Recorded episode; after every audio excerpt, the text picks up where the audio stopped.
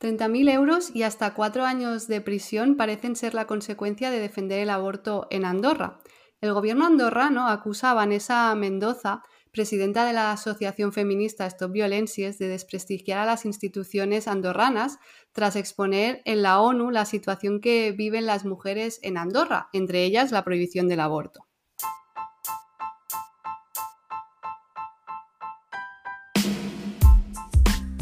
Hola y bienvenidas a Descubriendo el Cuento, el podcast donde con un toque de humor y sin tapujos desmontaremos todos esos tendrías y deberías que nos han vendido a las mujeres sobre salud, alimentación y estilo de vida.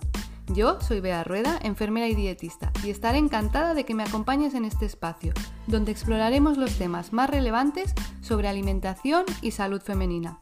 Aquí romperemos con todos aquellos mitos y estereotipos que rodean nuestros cuerpos y nuestro estilo de vida. Empezamos.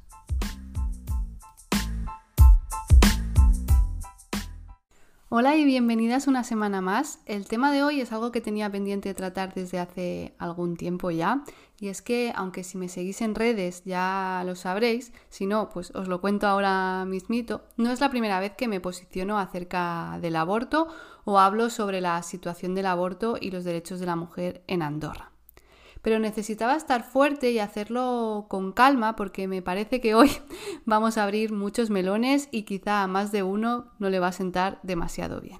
Hace poquito hubo elecciones en España y hubo una gran indignación y preocupación al ver los resultados y ver cómo esto, eh, cómo va avanzando la, la extrema derecha. Así que creo que es un buen momento para abordar el tema, porque no hace falta irnos demasiado lejos para ver las consecuencias que puede tener que gobiernen partidos como PP o Vox.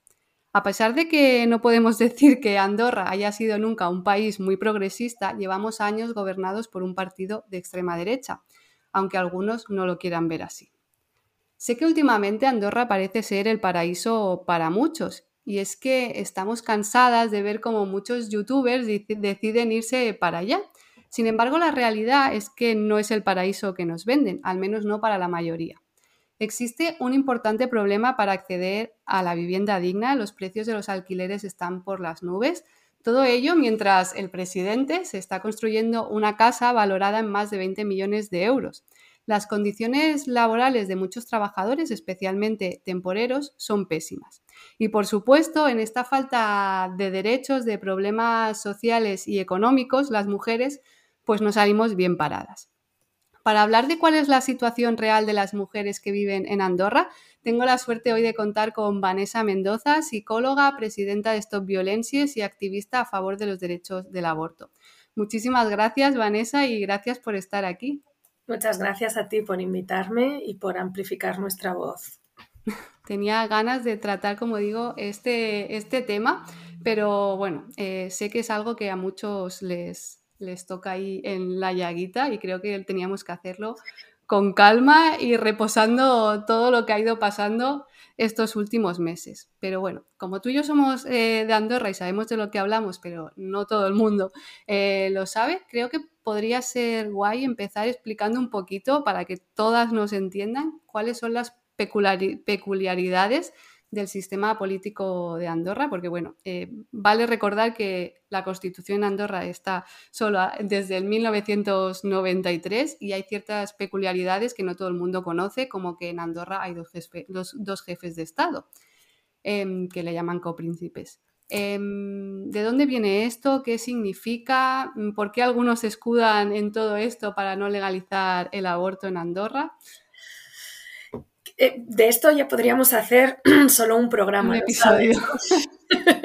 bueno, em, Andorra, como sabe todo el mundo, está entre medio de España y Francia y se, se, disputaba en el terreno de Andorra lo que venía siendo el conde de Foix, que es quien colinda con Andorra, y el obispado de la Seu d'Urgell.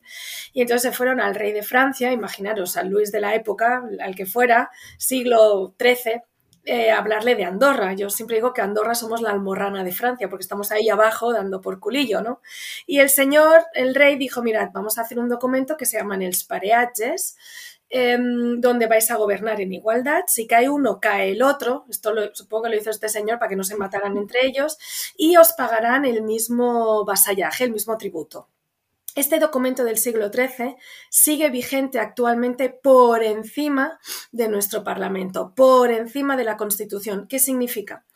Eh, que actualmente nos gobiernan por encima de la voluntad de lo que quiere la ciudadanía, que cuando hablan de la soberanía nacional, yo siempre me pregunto a qué nos referimos con esta situación que estoy explicando.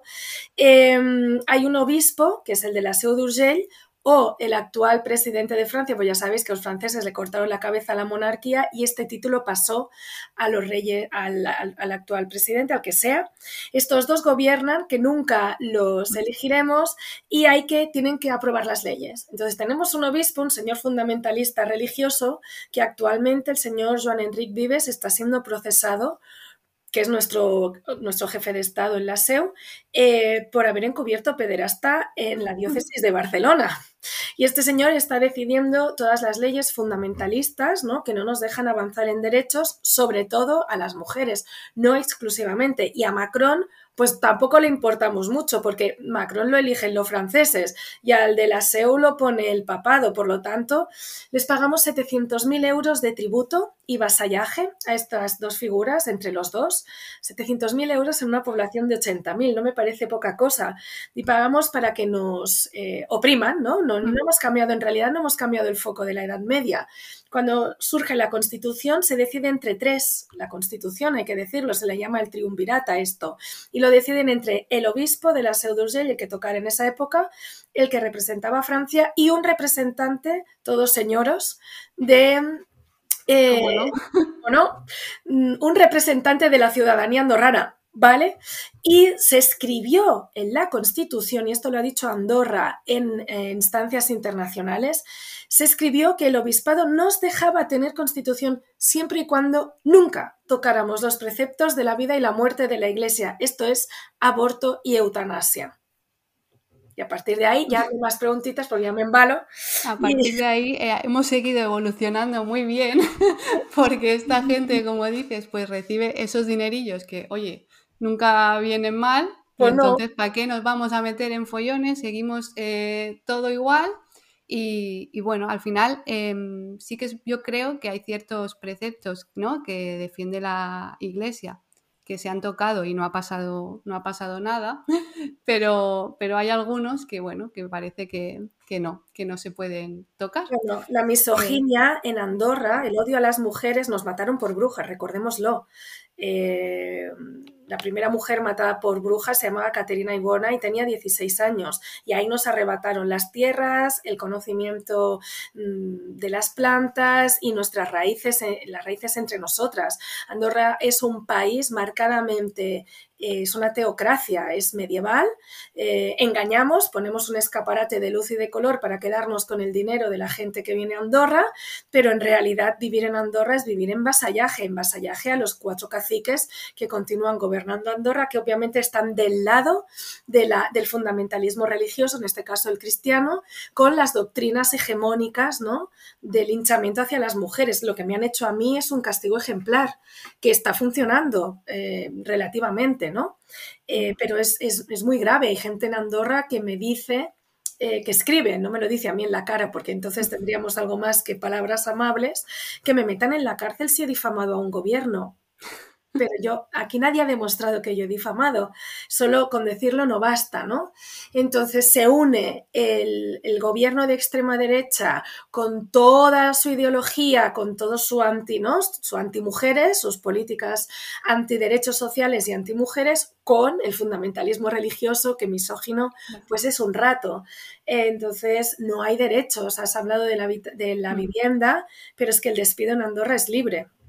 Sí, sí, o sea, es que los derechos en Andorra brillan por, por, su, ausencia, muchos, y creo que aquí hay un combo muy bestia, que tú lo decías, ¿no? Muchos se escudan en esta parte religiosa, que desde mi punto de vista, cuando no interesa, se tapa y no puede más la parte económica, pero les sirve como para escudarse muy bien pero aquí, aparte de esta parte política de extrema derecha que hay, hay un machismo muy interiorizado en toda la población y además, como dices, creo que hay mucho miedo eh, a hablar en Andorra, mucho miedo a las consecuencias porque pues eh, hay muchos derechos que, que no tenemos Y de tanto en tanto, ¿no? Pues eh, se ven episodios como lo que te está pasando a ti de decir, oye, que si eh, te portas mal puede, puede pasar esto y entonces pues eh, aquí todo el mundo a callar. Se ve muy fácil ¿no? en, las manifestaciones cuando te permiten hacerlas.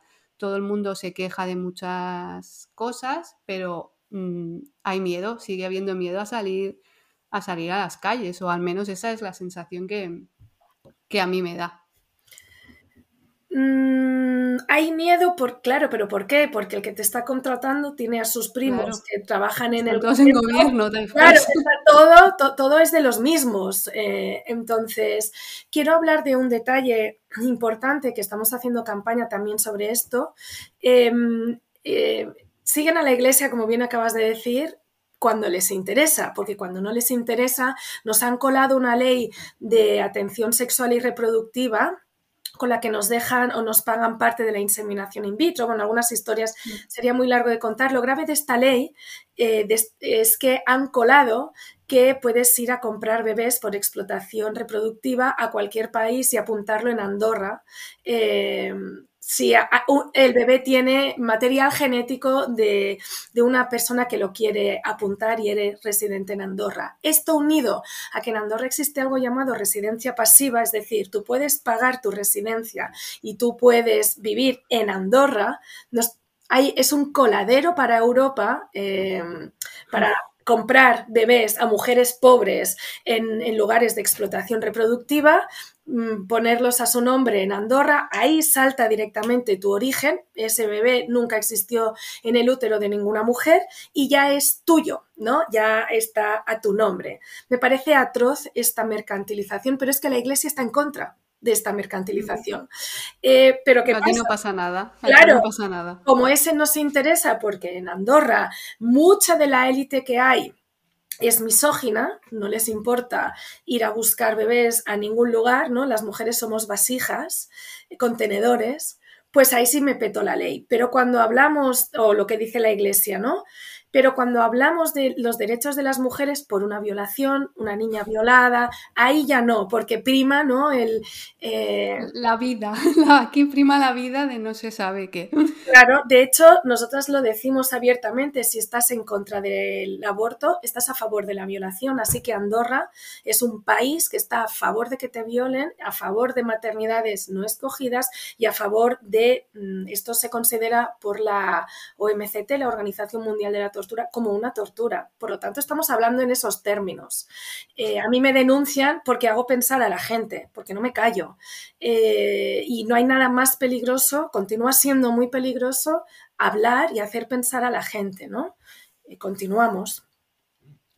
es que em, no hay es muy difícil, ahora mismo, tal como están las cosas, ¿no? Es muy difícil que cambie la situación de Andorra o esa es la sensación que yo tengo. Primero porque hay cosas que me parecen muy fuertes, ¿no? Como lo que estabas diciendo ahora, el aborto no, pero sí eh, los vientres de, alquiler. Eh, aquí no hay, no pasa nada, no hay problema, porque bueno, ahí pues eh, entran en juego otras cosas, otras mm, cosas económicas o, o que van más allá de los derechos de las mujeres, y entonces pues eso no nos importa, vamos a quedar bien con los que queremos, con los que queremos quedar bien. Y digo que eh, las cosas no tienen pinta de, cambiar, porque hace poquito, y volviendo ¿no? un poco a la historia y a la política que tenemos en Andorra, es que hubo elecciones. Personalmente, em, y creo que bueno, fue una sensación bastante generalizada, eh, los resultados fueron decepcionantes porque volvió a salir DEA, Vox para los amigos, eh, vamos a llamarlos así para que nos entiendan un poco, pero a mí no me sorprendió porque eh, teniendo en cuenta que somos más de 80.000, bueno, sois más de 80.000 habitantes, yo ahora no resido allí, pero que solo podemos votar 29.000 o un poco casi casi 30.000, pero no llega, porque, porque Andorra creo que tiene una de las em, leyes más restrictivas en cuanto a nacionalidad, ¿no? Necesitas vivir 20 años eh, para tener la nacionalidad, entonces, claro, al final la clase trabajadora, eh, mm, que son los que realmente necesitamos los cambios, pues no, no tenemos el derecho a votar. Entonces, cambiar esto es muy complicado porque además habría que cambiar mm, sistema de elección y demás. ¿Y cómo lo vamos a cambiar si los que están gobernando ya les interesa, ya les interesa así? Claro, eh, bueno, es un desastre lo de Andorra, ya no solo porque votamos los que tenemos sangre élfica, venimos de hordas milenarias de sangre mágica, me parece absurdo y ridículo, sino que vota muy poca gente. O sea, de toda esta gente que has dicho que tiene derecho a voto, votamos que unos 10.000 en cada elección, aún es peor el, índice, porque lo que hacen en Andorra es desarraigarte constantemente, te desarraigan como si tú estuvieras de prestado, ¿no? De hecho, a mí, mi, familia fue migrada, vino con las olas de, migración, vino mi abuelo, ¿no? En la época franquista, yo ya soy andorrana, pero que me dicen que me vaya a mi país, es la forma de desarraigarte. Pero bueno, es que andorranos puros, de sangre élfica, hay cinco, ¿no? No hay apenas, porque Andorra era un lugar inhóspito en el que no se podía vivir. La gente que vivía allí eh, de, muchos años, de, cuando los 70, los, un poco antes, te cuentan, o sea, no se podía vivir. La mayoría de gente que actualmente es rica y que hizo dinero en Andorra es gente migrada también. O sea, la, la abuela del, actual cap de Gobert, que es el señor Xavier Espotí Zamora, nieto de las perfumerías Julia, pedimos desde aquí un boicot a las perfumerías Julia, porque si ellos no respetan nuestros derechos, nosotras no vamos a respetar sus negocios. Esta mujer se iba andando a Francia, andando hasta Francia para comprar maquillaje, para vendérselo a las mujeres que subían de, de España, porque en España no había maquillaje, porque había, estaba el franquismo, venían de una guerra civil, era un desastre. Y mucha gente que ahora está en el poder haciéndose las verdes, no sé el qué, sus abuelas tenían que salir de Andorra a, limpiar a casas cerca de, pues, de Berga, Orgañá, La Cerdaña, porque Andorra era miserable. ¿Cómo se hace el dinero en Andorra? Esto hay que decirlo cómo se hace, cómo se pasa de un país de cuatro... De vacas, que las tenemos hasta, las, hasta la bandera. ¿no? Hay un libro que se llama, y hay una película que se llama Entre el Torp y la Gestapo, que explica, y esto es real, que eh, gente ¿vale? De Andorra, que vivían en Andorra, les decían a, los, a las personas judías durante la Segunda Guerra Mundial que les iban a pasar por las montañas de España a Francia o de Francia a España, les hacían emboscadas y les robaban el oro y el dinero. Y así es como Andorra empezó a ser eh, progresista. Eh, yo recuerdo cuando era pequeña se destaparon unas cuantas fosas comunes, se volvieron a tapar. Nadie habla de este tema en Andorra, pero claro, entendiendo que ya política y económicamente venimos desde ahí, ¿qué derechos vas a reclamar? ¿A quién se los vas a reclamar? Yo para ello soy mujer, migrada, que no, es verdad que soy andorrana. Em, se me juntan varias cosas, no tengo bienes, tengo mi carrera y mm. tengo mis estudios, ¿no? Entonces, el machismo, el racismo, la misoginia, la exclusión está garantizada. Es muy duro vivir en Andorra, es un deporte de riesgo. Eh, para mí, para mí Andorra es un país eh, muy clasista y muy mm. racista y bueno, muy machista por supuesto.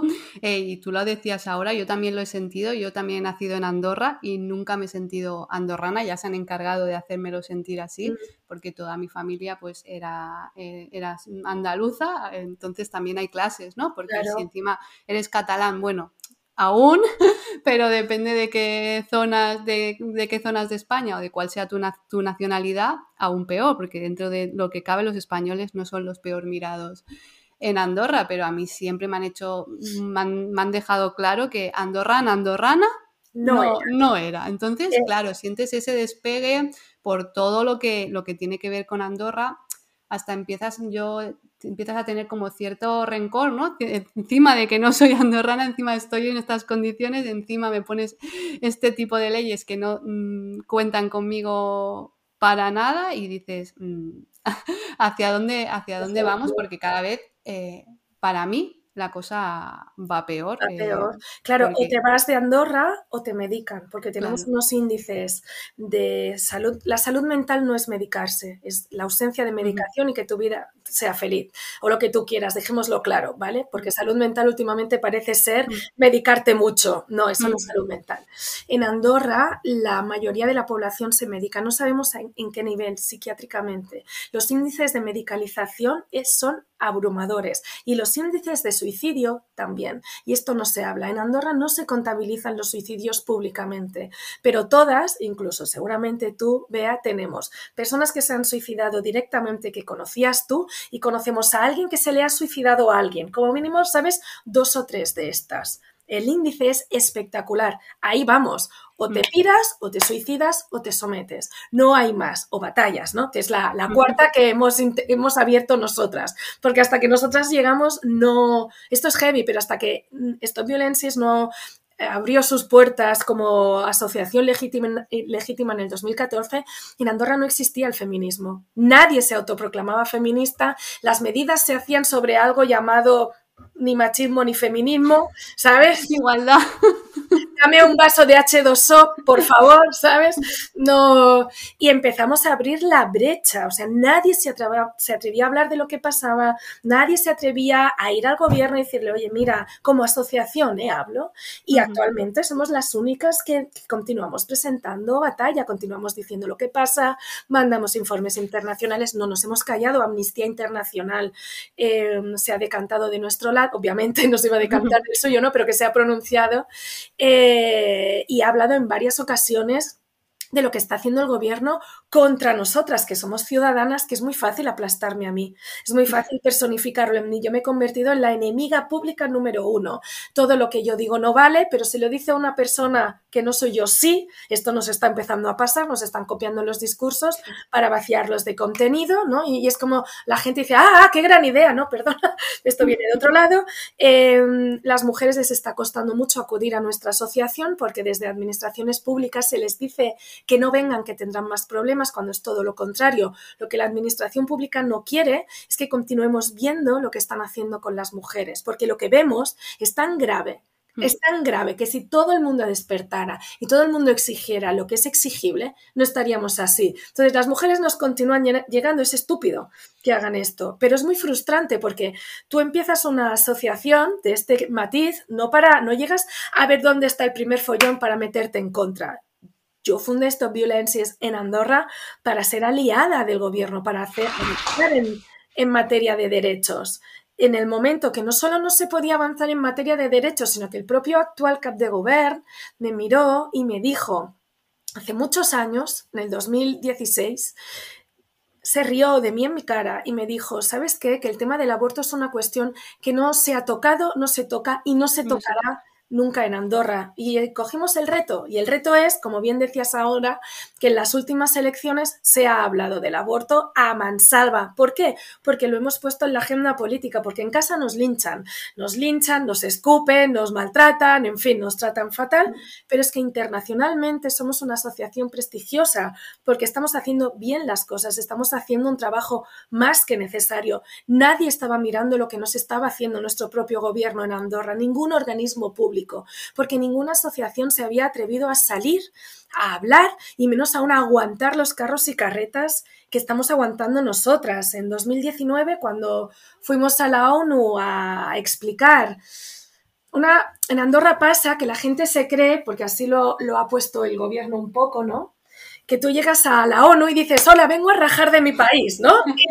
hay alguien en la ONU, la ONU como ente, que dice, oh, claro, Abre la puerta. siéntate aquí, rájanos de tu país que te creeremos sin, sin miramientos. No, nosotras fuimos en el marco de la 74 revisión de la SIDOB. La SIDOB es un tratado que muchos países tienen firmados y ratificados y eso también lo tiene Andorra, es un tratado de derecho de las mujeres, donde se adquieren cuando un país firma un tratado, esos derechos se adquieren directamente en la población. Pero Andorra firma tratados a nivel internacional y nos continúa oprimiendo a nivel nacional. Entonces, em, fuimos a ese tratado, nos invitó la propia ONU como asociación, porque lo que hacen las asociaciones de los países es eh, verificar que ese tratado está, somos quien verifica que ese tratado se está llevando a cabo. Porque los países, los países llegan ahí y hablan. Yo no sé, yo cuando escuché hablar a mi país de lo que había en Andorra, pensé que ¿dónde es? ¿Dónde? me he saltado del país y no es el mío, ¿no? Es que espera, me he equivocado, ah, no sé, esos los conozco, ¿no? Que estaban hablando, eran de Andorra. No solo eso, sino que lo del aborto es tan vergonzoso y tan flagrante que una alta magistrada llamada Canolik Mingorance eh, dijo públicamente, y lo vio todo el mundo, que el aborto... Es que esto es muy heavy. Yo lo estaba viendo y entré en shock. Yo estaba en la ONU ese día, ese momento. Eh, se estaba, y esto se puede buscar, se estaba retransmitiendo esta sesión eh, por la televisión de la ONU en directo y la señora Canolik Mingorance dijo de forma muy chulesca y muy bravucona Mm, que, quién les había dicho que el aborto era un problema en Andorra, que sí, que estaba en el Código Penal, pero que las mujeres íbamos a abortar donde queríamos, pagado por el Estado. Eh, yo me quedé en shock y cogí el teléfono. Gratis, cogí el teléfono para decirle a las compañeras, ¿lo habéis escuchado? Yo ni me atrevía o sea, yo entré en shock, me, me, pareció, y justo tres periodistas de Andorra me saltaron a la vez y me dijeron, oye, eh, la Canolik Mingorancia ha dicho esto y yo solo alcancé a decir, si tú lo has escuchado. es que sí. Es, tú eras. alucinación mía. Claro, se lía un patatal en Andorra porque Sale el Colegio de Médicos que nunca se había manifestado diciendo que ellos no recomiendan prácticas ilegales. Bueno, salió hablando todo el mundo, ¿vale? Eh, porque se lió. Es, que es ilegal y está penado el aborto. Claro, Entonces, eh, tienes que, dejarlo claro. No es que solo no puedas abortar en Andorra, es que además está penado. es un delito. Nosotras hemos pagado abortos de nuestros bolsillos, nos las hemos visto, ¿no? Visto y deseado para ayudar a mujeres violadas, mujeres violadas en entorno de violencia familiar, ¿no? Por parte de una pareja y cuando dijo aquello, yo entré en shock, pensé, esta señora está mintiendo o faltando a la verdad. Eh, entonces el gobierno públicamente hizo una rueda de prensa y dijo que iba a poner en conocimiento de la fiscalía eh, si mis hechos eran delictivos. Es decir, me denunció y me denunció el señor Xavier Spot y Zamora junto a la Esther Fenoy, que es eh, una de sus manos derechas. Y es muy doloroso ver cómo no todo el mundo lo ha legitimado, ¿no? Todo el mundo primero pensó que era una bravuconada. Mm. Pero aunque así fuera, es grave que quien tiene todo el poder de tu país diga, voy a hacer esto contra una persona porque lo que ha dicho y lo que ha hecho no me gusta. Pero además dice, dice y solo dice que yo he mentido, porque difamar es mentir. ¿Sí? Mm. Eh, nadie, siendo todo un Estado, nadie ha demostrado que nosotras mentimos. Nosotras dijimos cosas, y las vuelvo a decir, como que el Estado andorrano le quita los bebés a las mujeres pobres y los da en adopción. Nosotras podemos demostrar que esto es cierto. Es más, hay un, hay un informe de la Unión Europea que se le pregunta a Andorra en el 2015 cómo puede ser que el 70% de los menores sustraídos de los entornos familiares no vuelvan a casa. ¿Sí? ¿Qué está pasando?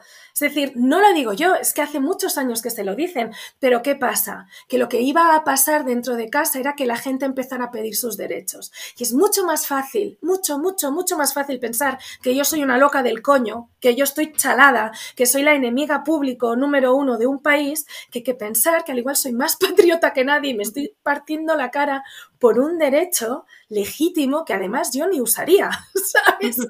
Eh, excepto si me violaran o eh, tuviera una malformación fetal, obviamente, pero en mis planes yo no soy una persona afectada, yo no he tenido que abortar, a mí no me ha afectado esta penalización. Y, un y en lugar de ver un poquito más allá, nos aliamos al poder y...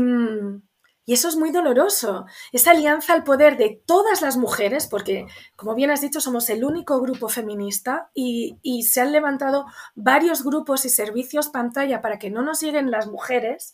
Y por lo tanto, aún nos llegue, sepamos menos lo que pasa, pero que no es verdad, que nos llegan igual, porque para abortar, somos las únicas que tienen un servicio legítimo para ir a Barcelona a una clínica eh, de seguridad con una asociación en Barcelona. Entonces las mujeres acaban llamándonos a nosotras porque no saben a dónde ir, no saben qué hacer, las marean, eh, el gobierno... es que... Ah, perdona que te, que te cortes, que ahora, ahora hablaremos de esto porque creo que lo tenemos que tratar como, como con calma, porque lo que me parece que que fue todo, este, todo esto de, la ONU es que a mí me da la sensación de que se, se, acojonaron porque se pusieron encima de la mesa temas de que, ¿no? De, las mierdas se lavan en casa y entonces tenían que buscar la manera de tapar todo esto y mientras tengamos el foco en, en otro sitio. Pues no se habla de lo que realmente está pasando dentro de casa.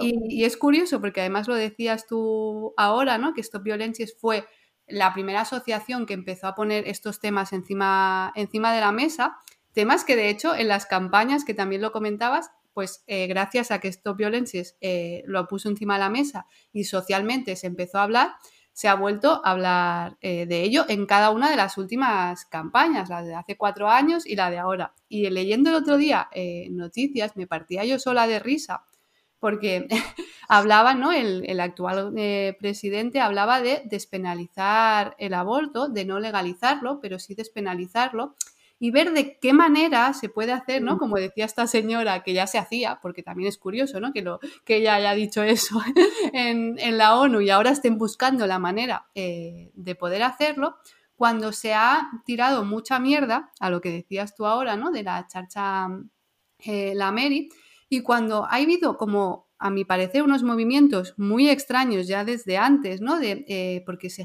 se creó un survey integral de atención, eh, un servicio integral de atención a, la mujer, que yo no sé tú si tú sabes lo que hacen ahí, porque a mí no me ha quedado muy claro todavía, porque yo viendo datos, porque es otra cosa eh, que Andorra eh, tendría que hacérselo mirar, datos es muy difícil encontrar, estadísticas, datos, datos claros, es muy difícil encontrarlo. Yo los últimos datos que encontraba es de 2022 este servicio de atención integral eh, atendió a 31 mujeres, según ellos 25 casos de abortos, un seguimiento de posaborto y 5 anticoncepción.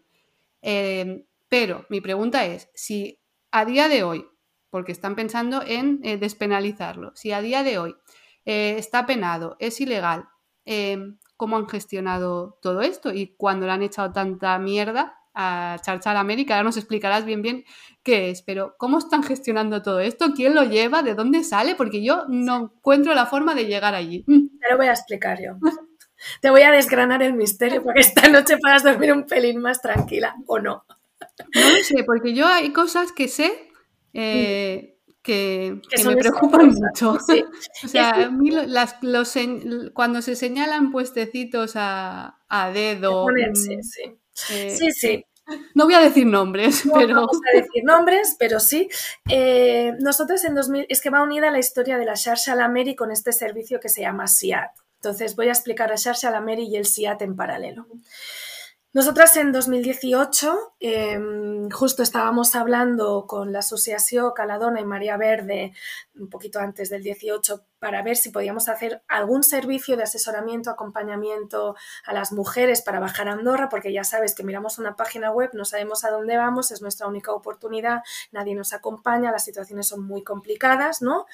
Y justo estábamos hablando con estas tres asociaciones que nos llegó una mujer, que era una mujer maltratada, que la había violado su, su el maltratador y que quería abortar. Y fue la primera mujer que, o sea, aceleramos el servicio lo aceleramos en octubre del 2018. Esta mujer nos vino a buscar a la FIRA. Hay unas jornadas que bueno, se llama la FIRA de Andorra, que antes había pues ganado, es la feria de Andorra porque no había más. Entonces es la feria. Eh, muchas mujeres nos vienen a buscar a esta feria, muchas, muchas, muchísimas. Em, es importantísima para nosotras. Eh, y ahí empezamos. Justo una semana más tarde, eh, nosotras presentamos el servicio, presentamos la campaña. El día en noviembre, en el día, eh, hay un día de los derechos sexuales y reproductivos, pero como más el aborto, no en general. Y, mm, a la semana siguiente, en el 2018, el Xavier Spotizamora estaba haciendo campaña preelectoral y dijo que iba a hacer un servicio calcado al nuestro. O sea, se había mirado lo que hacíamos nosotras y que iba a generar ese servicio y que era un servicio que iba a servir también para que las mujeres que no sabían qué hacer con un embarazo, eh, pues lo es que somos tontas las mujeres. No sabemos qué hacer con nuestra vida. Necesitamos, que venga a explicarlo. Un macho a decirnos qué hacer con un embarazo, ¿sabes? Pues es, es muy ofensivo. Nos lo, dijo públicamente y nos lo dijo a nosotras en una reunión. Em, si tú no sabes qué hacer con ese bebé, que lo des en adopción. Y ahí vemos una historia velada que hacen las ultraderechas, que es de convencer a las mujeres para que paran, obviamente, ¿no? Y den en adopción a esos críos. Vale. Nosotras nos opusimos diametralmente. Este servicio consta de eh, una comadrona y una psicóloga experta en no sabemos qué, porque no es experta en género ni en, ni en violaciones. Me preocupa enormemente qué pasa si les llega una mujer violada porque esa, esa, psicóloga no es experta. La única psicóloga experta en violencias sexuales que está en el ámbito público en Andorra soy yo. Y, mírame cómo me tienen, pues imagínate, ¿sabes? Aún tenemos que van a, denunciar violaciones a la policía y les preguntan cómo iban vestidas, estamos ahí, pues no me quiero imaginar en este servicio. Vale, este servicio al final no se inicia en el 2018, son tan perversos que lo inauguran en el 8 de marzo del 2020. Para ponerse, es que lo bien que queda ponerse medallitas y, Fantástico. Y salir en la foto. Este servicio es itinerante, no tiene una puertecita por la que entrar. Tienes que llamar, esperar a que te vengan a, tu, a tu, parroquia, a tu pueblo. Parroquia le llamamos así en Andorra, el término de la Edad Media se nos quedó porque como no hemos avanzado, vienen a tu pueblo barra parroquia y entonces ahí te asesoran. Nosotras no sabíamos cómo asesoraban hasta que nos llegó una chica por la vía opuesta, normalmente nos llaman desde Andorra, esta chica nos vino desde Barcelona. La asociación nos llamó y nos dijo, oye, mira, hay aquí una joven eh, que, trae esto. ¿Qué les dan en, el SIAT? Hacen un volcado, cogen un DINA 4, hacen un volcado de datos, ¿no? A hospitales que te dicen que vayas, públicos, privados, no importa, y hay una mezcla las mujeres andorranas no podemos entrar en el sistema sanitario catalán, ni en la Seu d'Urgell. O sea, no podemos, no entramos. Tenemos que ir a la privada, que quede claro, ¿vale? Y en ese documento, para jugar más a la confusión, eh, que tenemos acceso, eh, tenemos uno de esos documentos, no tiene logos, por lo tanto es como si yo hago un volcaje, me voy a la Vall d'Hebron y pido, mira, es que esto me lo han dado en un servicio que se llama SIAT de Andorra, pero nada de logos, los hospitales no tenían a dónde llamar, por lo tanto estabas dejando ¿no? a su suerte a esta joven. Em, en, la, hoja ponía el precio del aborto en la privada del 2018. ¿Por qué hacen eso? Para que tú creas que ese servicio, que es el SIAT, existe desde el 2018, pero desde el 2018 existimos nosotras. Tanto te cuesta si das un... Además, me parece de una poca profesionalidad importante que tú, des un papel en el 2021 con los precios del 2018, ¿no? Para continuar. Y para acabar, esta chica bajó tres veces a Barcelona en una semana desesperada porque ya no sabía dónde ir. En el SIAT solo le dieron el papel. el papel. Y le dijeron que chao esas son las intervenciones a esas 25 mujeres que dicen que han hecho, con el agravante que eh, una persona no especializada en abortos te está diciendo qué aborto tener.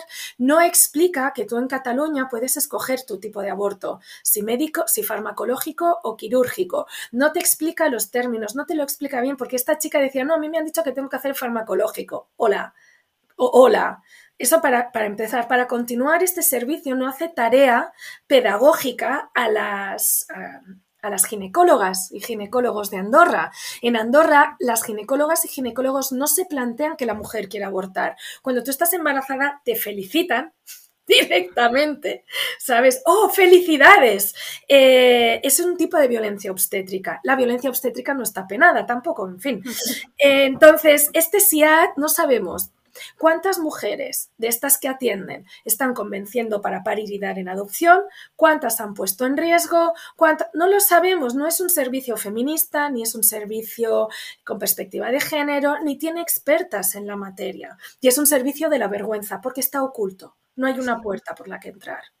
A mí es que este servicio me genera tantísimas dudas y no, consigo, no consigo entenderlo por ningún lado. Y ahora decías que no dan eh, la información, que no acompañan a, la mujer. Y me hace mucha gracia todos estos em, ginecólogos, eh, mm, bueno, cualquier, cualquier persona que habla tanto del derecho a la vida y de proteger ¿no? Eh, mm. cualquier vida, porque luego vemos la parte, la parte opuesta. Y creo que esto ya te lo conté una vez cuando tú por razones em, naturales tienes un aborto, esta gente que defiende tanto la vida no te sabe tampoco acompañar y sufres una violencia obstétrica eh, muy bestia. Yo tuve un aborto natural y no me he sentido tan mal en la vida. O sea, nunca un ginecólogo me ha tratado tan mal, una ginecóloga en este caso, y además eh, no voy a decir el nombre, pero eh, ha formado parte o su familia ha formado parte del gobierno durante mucho tiempo. Ya sé quién es. Eh, es, es ginecóloga. O sea, es la ginecóloga. que tenemos de esta señora. La ginecóloga, eh, tratarme eh, fatal. O sea, yo abierta de, de piernas allí con el ecógrafo todavía dentro y decirme, aquí no hay nada, mandarme a casa y yo luego sufrir realmente el aborto en, en, casa, sola, con dolor, sin saber si realmente iba a continuar sangrando más o no. Entonces, es muy curioso que en determinadas ocasiones se proteja tanto la vida y luego la vida de las mujeres mm, nos dé un poquito, un poquito igual. Mm. O sea, es, es, es tal cual. Sí, cada año nos llegan historias de unas dos, tres mujeres eh, creemos que son más, que han tenido abortos espontáneos y lo han pasado fatal. Es más, los abortos espontáneos no tiene por qué conllevar una pérdida del feto. Si tú sabes parar el aborto espontáneo, ese feto se puede salvar. Eh, pero en Andorra te, te violentan. Bueno, ya ni hablemos de los índices de cesáreas que se hacen en Andorra, que son barbaridades. La violencia obstétrica es, es bestial y no hay datos, pero lo sé firmemente porque, bueno, he trabajado mucho tiempo en el hospital y también se habla en la calle porque al final son experiencias mm. em, que tú puedes contar y que, la gente, y que la gente te cuenta. O sea, la violencia obstétrica es, es muy bestia. Y, y bueno, esto de, del aborto lo, pusisteis como encima de la mesa, poco a poco eh, se empezó a hablar del tema, esto le sienta muy mal al gobierno. Eh, aprovecha cualquier situación que puede para meter allí, vamos a decir, meter mierda o meter la manita, la patita o lo que sea. Yo me acuerdo, eh, supongo que te acordarás también, de una manifestación que se hizo en septiembre pro aborto en 2019 porque en Andorra, bueno, contamos que tienes que pedir eh, ciertos permisos, es bastante complicado que te acepten una manifestación, estaba aceptada y cuando íbamos a salir a manifestarnos, llegó la policía e intentó que aquello no pasara, porque era una manifestación que había muchísima gente para ser Andorra. Éramos muchas, sí. Eh, ¿Qué pasó? Pasó, acuérdate que vino Macron a principio de mes de septiembre y levantamos un pañuelo, nosotras tenemos un pañuelo eh, pro aborto, nos sentimos tan pequeñitas que nunca nos hemos atrevido a sacar un pañuelo verde por el derecho al aborto de las mujeres en Andorra. Nuestro pañuelo es blanco. Em, o sea, hasta aquí, hasta aquí estábamos comidas, ¿eh? estando en pleno feminismo. Bueno, la cuestión es que a principios de septiembre vino Macron a Andorra, dio una charla en mitad de la Plaza del Pueblo, tal cual, ¿eh? esto no, pasó en el 2019, no en el 1815, ¿vale? Y nosotras levantamos nuestro pañuelo a, a, nuestro presidente, no a Macron. Eh, decidimos que Macron nos se lo íbamos a levantar porque queríamos escuchar qué decía. Bueno, nos encausaron, nos, nos requisaron pañuelos que llevábamos para las compañeras de dentro. Yo tuve que pasar pañuelos metidos como en la ropa interior, pañuelos, o sea, imagínate, pañuelos como si fueran droga. Le dejé uno y el policía me dijo, quítate el pañuelo, le digo, quítame las bragas. Que, o sea, como me vas a quitar un pañuelo, le dije que eso no lo podía hacer. Bueno, se enfadaron mucho, ya teníamos los permisos cuando pasó eso. Mm. Y yo le dije a las compañeras, ¿qué hacemos? Eh, porque yo sabía que esto no iba a parar aquí. Nos nos, em, no nos dejaron. Nosotras habíamos contratado una empresa para que pusiera conos. ¿Te acuerdas que había un trayecto que era sin seguridad lateral? Sí, claro, y había pasaban coches por el otro carril. Habíamos contratado de nuestros recursos que nos costaba como mil euros. No era una tontería. Un camión para que fuera poniendo conos a nuestro paso, los fuera quitando, pero para marcar seguridad. La policía no los dejó salir eh, y la policía me dijo a mí que esta manifestación quedaba ilegalizada. Claro, yo me reí. Y nos grabaron, que lo sepas, grabaron toda la manifestación con cámaras de botón sin informarnos que nos estaban grabando. Eh, yo les... que haber avisado que nos hubiéramos puesto más mona. Claro, yo hubiera ido más money. Eh, la manifestación, hicimos muchas cosas durante la manifestación, entre ellas eh, parar delante de una iglesia y tirar perchas en la puerta de la iglesia. Lo hicieron las compañeras de Barcelona, me pareció maravilloso. Eh, bueno, hicimos varias acciones y cuando me denunció el gobierno públicamente por ir a, a la SIDO, por debajo salió una investigación policial por, esto, por este hecho. Esta investigación policial quedó en el despacho de del jefe de policía durante tres años y no se hablaba de esta investigación policial. A mí me preocupaba más esta investigación policial no, porque el otro sarao ya se veía, pero la investigación policial no. Bueno, al final me la cerraron, pero han sido como unos años, ¿no? De atenta a la libertad de manifestación, atenta a la libertad de huelga, a la libertad, a, tantas libertades, lo que nos hicieron. Em, pero con todo y con eso salimos y ellos lo esperaban que saliéramos. ¿Y ah, qué pasó también? Cambiaron la ley.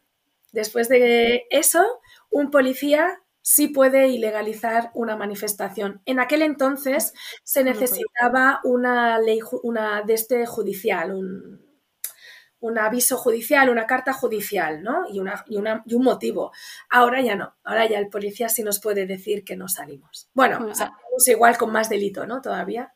Sí, ahora hablaremos de estas leyes que se sacan de la manga, que hace poco también hubo otra muy divertida, no es divertida, pero eh, la situación llega a ser hasta hasta cómica, porque dices, mejor reír que, llorar. Y bueno, yo creo que desde que han visto que, estos temas ¿no? empiezan a salir a la palestra, que empiezan a ver la luz, pues como decíamos, tienen que tener como ahí una cabeza de turco y está siendo tú y está siendo eh, estos violencias, eh, porque está habiendo una campaña de desprestigio bastante importante. Yo desde lejos, desde la distancia, veo a veces los periódicos andorranos y alucino con muchas de las noticias que salen y evidentemente ahí detrás eh, está la mano de políticos y, gente de, ¿no? gente que, manda por ahí Andorra, no salen los periódicos a decir eso eh, porque sí, o, al menos yo no, creo que haya ningún periodista que lo quiera sacar porque sí, si no hay algo más, más detrás.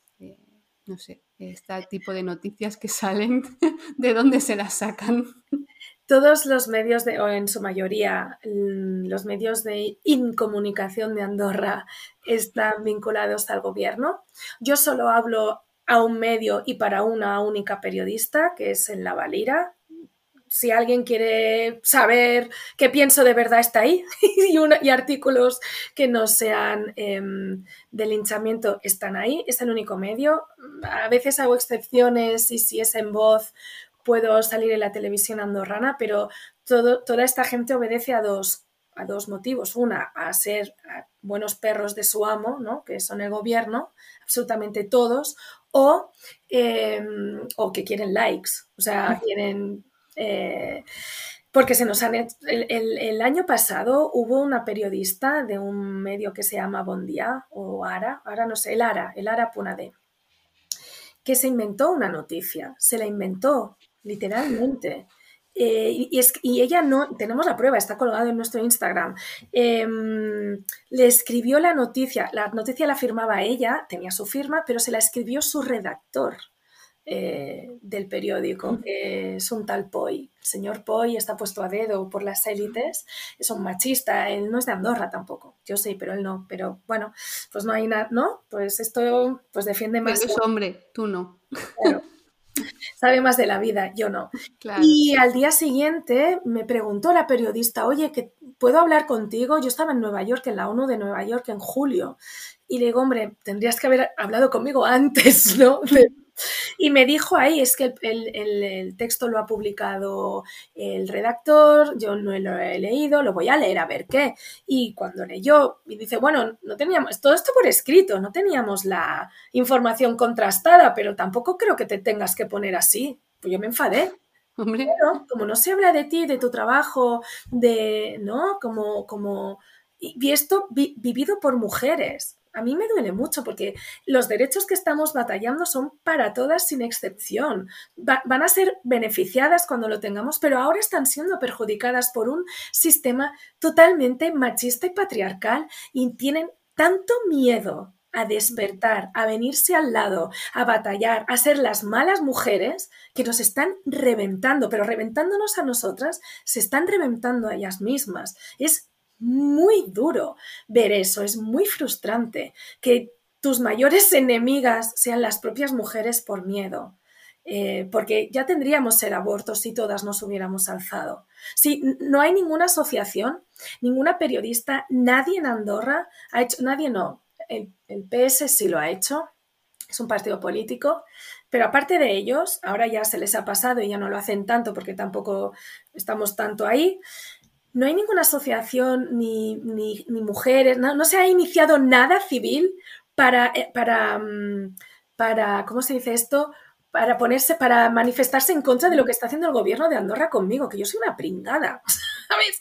Que yo no estaría aquí al pie del cañón, yo no habría llamado a Amnistía, no me habría ido a la ONU, no me habría ido a más sitios si el, mi gobierno se hubiera sentado a hablar conmigo. El, servicio este del SIAT, quien lo tendría que llevar somos nosotras, pero con un aborto eh, totalmente legalizado, nosotras somos expertas, pero no tienen ningún interés y, y estamos enfrentadas entre nosotras, las mujeres, constantemente y al final nosotras tenemos que entrar a ese juego porque si no nos revientan de verdad. Y al único que se le ríen los huesos son a todos los machistas que están ahí arriba, que son todo mm, tíos opinando sobre tu útero, sobre tus derechos y sobre tu dignidad. No solo opinando, imponiendo. Claro, te están imponiendo su criterio sobre tu propio cuerpo. A mí cada vez que me insulta una mujer o me llega ¿no? Que desde algún servicio una asistenta social le ha dicho a una mujer que no venga y por eso están ahí, que esa es muy buena. Em, a, mí se me, se me, rompe el corazón porque pienso, madre mía, no hemos hecho nada malo. Tú te pones a mirar, míranos. Yo les siempre se lo, se lo decimos, míranos, porque me juzgan a mí y a mi carácter, ¿no? De mala mujer y se reparten carnets feministas en Andorra por lo que se ve últimamente, y a mí no me lo han dado.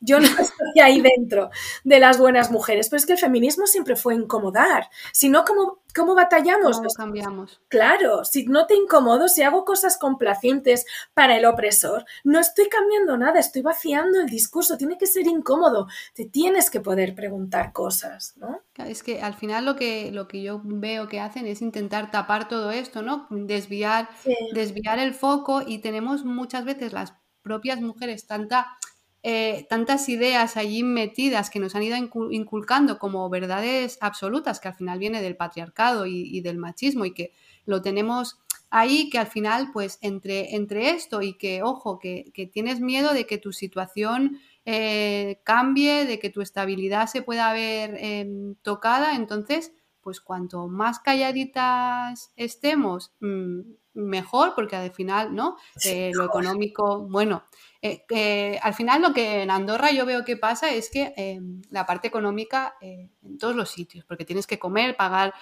facturas y demás, pero la comodidad económica hasta ahora ha estado, ¿no? bueno, yo tengo mi salario, tengo mi trabajo, mi alquiler, oye, que todo continúe igual, que a mí no me, no me toquen. Entonces yo creo que por ahí pues puede ir el hecho de cuanto menos se toque, mejor, juegan con el miedo de que las cosas van a cambiar, nos van a ir fatal y digo yo, peor, eh, es difícil, eh, peor es difícil dada la situación que tenemos, entonces, bueno, pero creo que ahí hay mucho miedo a em, perder privilegios, evidentemente, privilegios económicos y de estabilidad em, social. Y es un miedo real, ¿eh? porque también muchas mujeres ven em, que cuando mujeres monomarentales piden ayudas, se les quita a los hijos. O sea, los miedos son reales. Cuando un hombre machista, violento, agresor, te dice en Andorra, te voy a quitar a los niños y tú vas a acabar en el psiquiátrico, que solo tenemos uno, que es la cuarta planta del hospital, esa amenaza es real, en la mayoría de casos. La cuarta planta está atestada de mujeres eh, violentadas por una pareja y violadas. Bueno, yo he visto muchos casos, los he visto yo y luego también han salido las noticias y me llama mucho la atención cómo ante una violencia machista, acaban después las dos partes en, la cárcel. O sea, en... Violencia mutua le han llamado los nazistas. A defenderse cuando te van a pegar. Claro. Violencia mutua, que es de contamos hasta tres y nos pegamos, ¿sabes? Sí, es, como, o sea, yo, yo eh, lo he vivido, eh, o sea, he visto casos y he pensado, ¿cómo, cómo, cómo, ha, podido, cómo ha podido pasar, pasar esto? Yo, de hecho, viví una situación en el hospital, en una habitación, eh, hubo una bronca muy importante eh, la madre tanto tuvo miedo que sacó al bebé, eh, nos, entregó al bebé así. Llamamos a la policía, como ella no quiso denunciar, sí que se lo llevaron, pero dos segundos después eh, ya estaba en la habitación. Claro, Casos como estos, dices, ¿qué protección, qué protección policial puede tener una, una mujer? Y entonces me llama mucho la atención que tras tu participación en la CEDAW, como, como decíamos, el gobierno se pusiera las manos en la cabeza, que al final fuiste invitada, como, como has explicado y demás, y además eh, fuiste invitada porque justamente el gobierno había firmado ¿no? Eh, un convenio en el que se, se ponía en la prevención y en la lucha contra las violencias hacia las mujeres. Entonces, fuisteis a exponer entiendo eh, cuál era la situación real, si se estaban cumpliendo los pactos establecidos, pero de ahí apareció la denuncia que nos decías. A mí me gustaría saber, porque han ido como muchas idas y venidas, muchas noticias, como decíamos, que no estaban de todo contractadas, mm. contrastadas, perdón. ¿Cuál es la situación actual a día de hoy de esa denuncia? La situación actual es nosotras nos enfrentábamos, yo, no, es que digo nosotras porque al final siento que no es solo mi pellejo, pero es el mío, eh, me, enfrentó a, me enfrentaba, cuando me denunciaron en el 2019 eran cuatro años de prisión y 30.000 euros por difamación. Eh, gracias a Amnistía Internacional, a toda la presión internacional, a las compañeras, a las campañas que hemos hecho, de forma mágica, los cuatro años cayeron del, del delito, ¿no? Eh, y esto es bueno y malo. Es bueno porque no me enfrento a cárcel, que en Andorra no se cumplen las prescripciones mínimas. o sea, la cárcel es un, es un, es un desastre, ¿no? Es una cárcel de máxima seguridad, hayas hecho lo que hayas hecho, ¿vale? Bien. Eh, pero me enfrento al ser un juicio donde solo hay una, al, no haber un delito de cárcel, el juicio es abierto. Es decir, podrá entrar quien quiera al juicio, ¿no? Esto hace, yo me siento como coge una piedra, pues si se la tienes que tirar a la bruja. Mira, tanto que son cristianos, ¿no? En la Biblia no había alguien que tiraba piedras ahí. Eh, quien sea inocente que tire la primera piedra. Un poco de Jesús me vendrá así un acto megalómano, ¿no? De, no sé. Eh, entonces, actualmente estoy en libertad eh, condicional, provisional. Libertad provisional significa que si yo la lío un poco, me voy para adentro. ¿Qué significa? Que cuando yo voy a las pocas manifestaciones que se hacen en Andorra, tengo a dos policías custodiándome al lado, pues si digo algo que no les guste, me meten directamente hacia adentro. Es decir, mi libertad de expresión ya ha sido coartada. Em, mi libertad de acción también, porque si tengo una multa un poco alta, cualquier delito que sea un poquito alto, de lo que sea, me voy para adentro. Una discusión con una vecina, imaginemos, en Andorra las cosas se pueden ir de madre muy rápido, ¿no? Eh, me puedo ir para adentro. De hecho, cuando en Andorra tengo alguna discusión con alguien, porque no sé, hay mucho, tú lo sabes, vea, el resto quizá no, aún hay mucho machi que te grita cosas desde la ventana, guapa, tía buena, como los de Atapuerca, están todos en Andorra. Pues cuando alguna vez se pone la cosa fea, yo hago así retirada, digo, no vale porque va a venir la poli, se van a inventar que has liado follón y para adentro. Por lo tanto, ya, ya han coartado mi libertad. Escuchando esto habrá mucha gente que esté muy contenta. Eh, a mí me parece bastante grave. Porque luego esta entrevista la escucharán, se malinterpretará, saldrán noticias, se me linchará. Cada vez que salgo públicamente, a mí se me lincha, ¿no? Eso es algo poquito y con las personas de confianza, en este caso, como alguien que creo que eres tú, ¿no? Y cuando me enfrente al juicio son 30.000 euros de multa eh, mínimo y responsabilidad civil. Todo esto por haber ido a la ONU y, poner un informe de cosas que ya habíamos hablado con el gobierno y porque aquí la piel es muy delgadita, es muy finita. Vuelvo a repetir que nadie ha demostrado que miento y que que yo tenga que demostrar que digo la verdad, que es lo que tendrá que pasar en el juicio, es algo que se llama probatio diabólica, que es lo que se le hacían a las brujas antes de quemarlas yo te siento aquí, ya eres culpable, ya todo el mundo me ha condenado, el juicio social ya se ha hecho. Con la... que demostrar que eres inocente. Claro, ¿cómo lo demuestro? No voy a poder demostrarlo.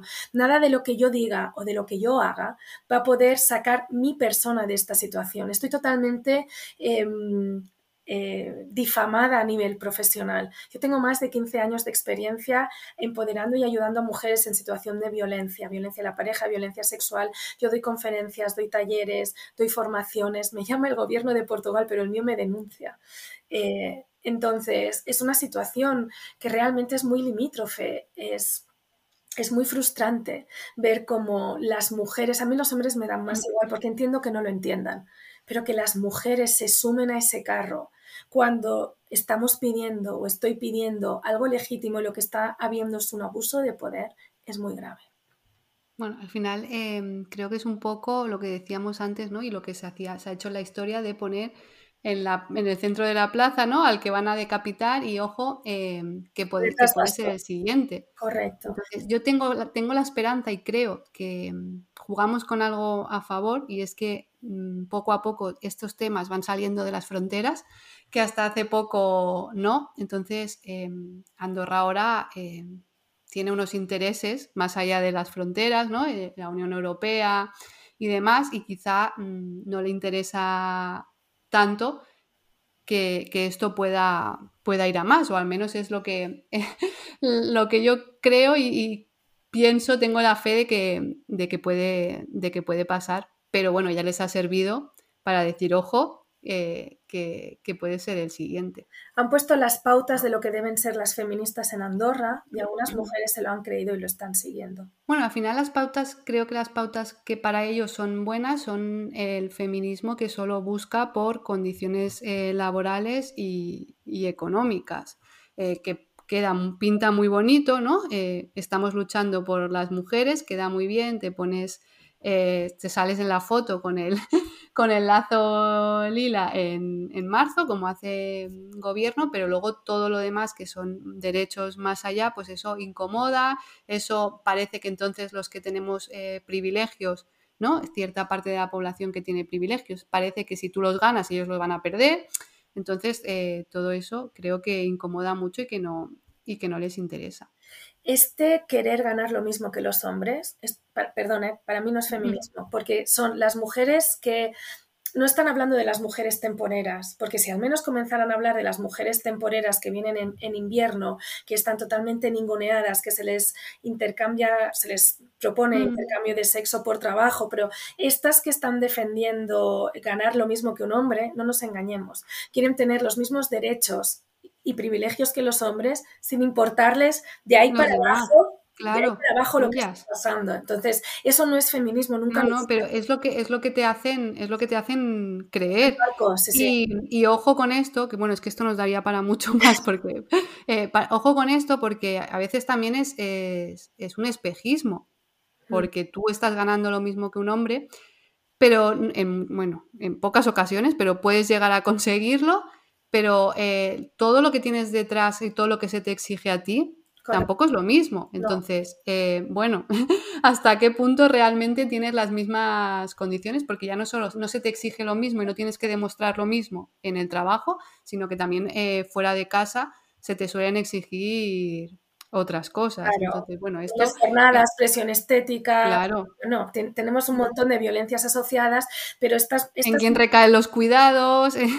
Eh, entonces, claro, esto, esto va mucho más allá, pero bueno, hay ciertas cosas que queda bien eh, decirlas, publicarlas y te pones eh, la medallita y, y, mientras tanto, pues no se habla de otras cosas que pueden molestar más. Y decíamos antes que Andorra era clasista, machista y, racista y mm, quiero acabar con una noticia que salió hace unos meses porque la quería comentar contigo, porque si las mujeres eh, ya estamos mm, mal vistas y tenemos una situación jodida en Andorra, si eres niña y encima eh, de, una, ¿no? de una cultura minoritaria o una religión minoritaria en Andorra, eh, pues mucho más. Hace unos meses, yo creo que más de un año ya, ¿no? Quizá la primera noticia que mm. salió, una niña que había ido al colegio con el hijab el colegio la expulsó, y, pero la, y la, bueno, y la denunció a la familia. Y la justicia le dio la razón a la familia, pero curiosamente después el gobierno hizo así, con la manga, se sacó una ley y, y esto cambió y bueno, no sé cómo está la situación. A mí me parece algo muy fuerte que atenta a la dignidad de las personas, pero de una manera eh, bestial y me parece muy fuerte que haya gente que defienda esto, porque no defienden que no vayas con una cruz al colegio, no defienden, pero sin embargo, el hijab sí bueno, es islamofobia, ¿no? En, em, ha salido en, la, en Amnistía Internacional, salimos desde hace años y ha salido esto cuestionando el tema de la libertad religiosa, ¿no? En nuestra Constitución dice que tenemos libertad de práctica religiosa, eh, en, la, en el escrito está bien, pero en la práctica... Pequeña. No, no, es, una, es, un artículo grande, está como el cuarto, el quinto, es uno de los que primero te lees. Eh, pero es mentira, primero porque nos gobierna alguien del fundamentalismo cristiano, por lo tanto la libertad religiosa no está garantizada ni de coña. Luego tenemos eh, que hay un enfrentamiento en Andorra que no se está dando, pero parece que lo quieren, que es el, de árabes contra cristianos. Porque al final, eh, yo hablé con esta mamá, yo cuando saltó todo esto a la palestra con, la niña, yo hablé, a ah, las actuaciones que hizo, hizo la escuela fueron horribles. Aislaron a la niña, le dijeron que o se quitaba el pañuelo o, o, no volvía más al colegio. Claro, e, es adolescente, tú a un adolescente le dices eso, pues más me voy a poner. tenía un hermanito gemelo esta niña, un mellizo. Eh, este mellizo estaba aterrorizado de ir al cole, de ver cómo se le había tratado a la hermana. La historia es muy compleja. La cuestión es que se monta una ley, se inventan una ley de la noche a la mañana, eh, ahí sí, ahí el, obispo no seguramente firmó problema. Todas las leyes tienen que ir firmadas ¿eh? por el obispo o por Macron, esto lo hemos dicho, lo, lo, marcamos, que decía que no se podía entrar a ninguna escuela pública con ningún signo religioso. Es decir, ni un pañuelo, ni una cruz. Pues que en Andorra nadie va con la cruz colgada mm, pero aunque fueras, ¿qué pasa? ¿Cuál es el problema? No se celebra la Navidad ni nada de esto, ¿no? Y la situación actual es que les han quitado los niños a esta familia. Les han hecho una red, es muy grave. Eh, yo le dije a la mamá, le dije, ¿quieres que te apoyemos? Miremos de llevarlo hacia arriba, te van a quitar a tus hijos, porque esa es la línea de siempre, quitarte a tus hijos. Eh, y lo vi hace poco que les habían quitado los menores, se los habían llevado al centro de internamiento que tenemos en Andorra eh, y obviamente a esta niña la han traumatizado, la han sacado del entorno familiar eh, por, no quererse quitar un pañuelo. Mm. Mm. Mm, bueno, es grave. Nosotras hemos denunciado la situación, eh, lo hemos expuesto a niveles internacionales. Este año o el año que viene se revisa Andorra otra vez. Ya han pasado cuatro años, hace cuatro años que esta historia dura, quieras que no, es larga. ¿eh? Mm. vamos, no solo tenemos lo que no se solucionó en el 19, ahora tenemos más, ¿sabes? Y está, claro, están generando un odio o un conflicto interreligioso que en mm. Andorra no hemos tenido nunca, nunca ha habido ningún problema. Eh, absolutamente nunca. La comunidad musulmana no existe, o sea, no existe, no se la ve.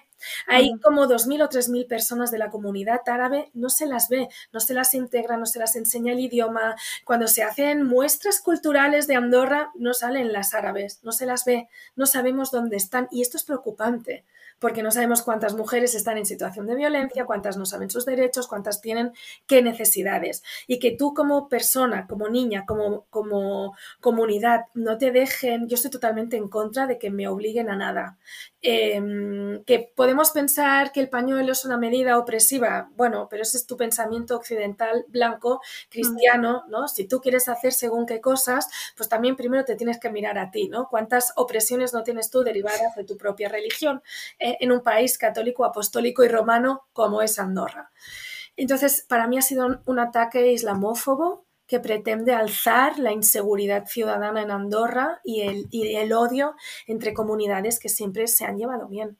Mm, sí, al final yo estuve viendo las noticias un poco y veías esa campaña que decíamos de desprestigio antes y también aquí porque la forma en que se explicaban las noticias, cómo esta última, en este último caso, cuando se retiró la custodia, explicaban y daban, ¿no? Eh, eh, ah, señalaban, esta era la familia que... Retiraron la ¿Cómo relacionaban todo? Es verdad, retirar, ahora me acuerdo, retiraron la... Es que había algo que me estaba olvidando.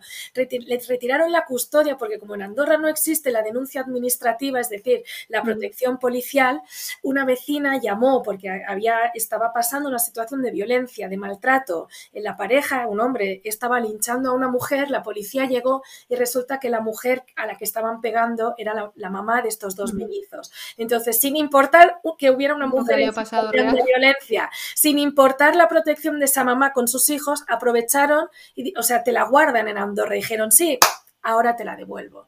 Entonces no hay protección no hay protección del Estado ni para la mamá ni para los hijos y se ha justificado la retirada porque claro, ella no sabe proteger, o sea, han culpabilizado a la mamá de no haber sabido proteger a sus hijos, ¿no? ante el agresor es, un delirio, es un delirio. o sea, yo creo que de todos esto, este convenio, ¿no? Que decíamos que había firmado Andorra, hay muchas cosas que, no, que no se cumplen y lo de la retirada de la custodia, cómo está la situación, ¿no? De, del centro de, de menores, mm, es muy fuerte que yo creo que daría como para, para otro episodio más y lo vamos a dejar, creo que lo vamos a dejar aquí porque además son temas que, encienden mucho y que, y que cabrean mucho y que pues eso, quedan para, para mil y una historias. Eh, no sé si quieres decir algo más, si quieres señalar, vamos, micrófono tuyo abierto y lo que quieras comentar de más que hayamos podido dejar por el camino, pues... Eh, Queremos, sí, queremos hacer un llamamiento para el día del juicio, que tendría que haber sido antes del verano, pero se supone que será después del verano, un verano más de mierda para mí. Gracias, Estado de Andorra. es para que vayas morena. que queremos convocar a todas las personas eh, que vean esto como una injusticia a la puerta de los juzgados el día del juicio. Eh, para ello habría o bien estás ya en nuestras redes o seguirnos en Stop Violences porque el Instagram es lo que más tenemos actualizado. Y luego, si alguien te escucha a ti, que es de Andorra y no nos ha escuchado nunca a nosotras y nos tiene manía, eh, que nos conozca, porque creo que las opiniones deben ser formadas a partir de tu propio criterio. Para eso tienes que ver todas, todos los flancos, ¿no? Y nada, agradecerte muchísimo que me hayas dado amplificación de voz, que poder salir en tu podcast. La verdad es que son horas y días bastante duros, ¿no? Después de ver todo este alzamiento contra nosotras. No es difícil, no es fácil. O sea, es muy difícil siendo una civil eh, pringada como yo y como nosotras ver todo lo que se ha alzado porque queremos un derecho fundamental, ¿no? Entonces, agradecerte todo el apoyo, la militancia y todo el mimo que pones siempre. Gracias, gracias a ti porque sé que no es un momento fácil y exponerse así como están las cosas pues es, chungo y es complicado. Yo lo que sí que querría animar a la gente que nos escuche a que nos ayude a dar voz a, esto porque necesitamos que salga, como decíamos, de, las fronteras y que se sepa cuál es la situación real de Andorra, que no es eh, youtubers y BMWs y, Ferraris, eh, que también, pero lo, lo que, lo que se tiene que luchar es por esto que estamos comentando y así que bueno, pues animo a todo el que quiera, a todas las que quieran apoyarte en el juicio, pues ahí estaremos y bueno, siempre abierto a que puedas comentar y ya sabes que compartir todo lo que esté en mi mano. Así que mil gracias, Vanessa. Gracias.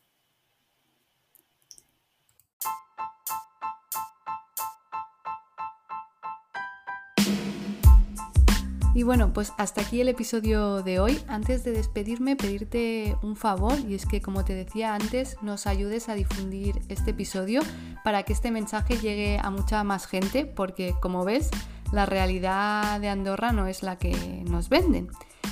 Y nada, ahora sí, como siempre, recordarte que me ayudas mucho dejándome tu like si te gusta el episodio y si te gusta el podcast y aún no lo haces, pues dale a seguir para no perderte nada. Y por supuesto, estaré encantadísima de recibir tus comentarios. Un abrazo y hasta la semana que viene.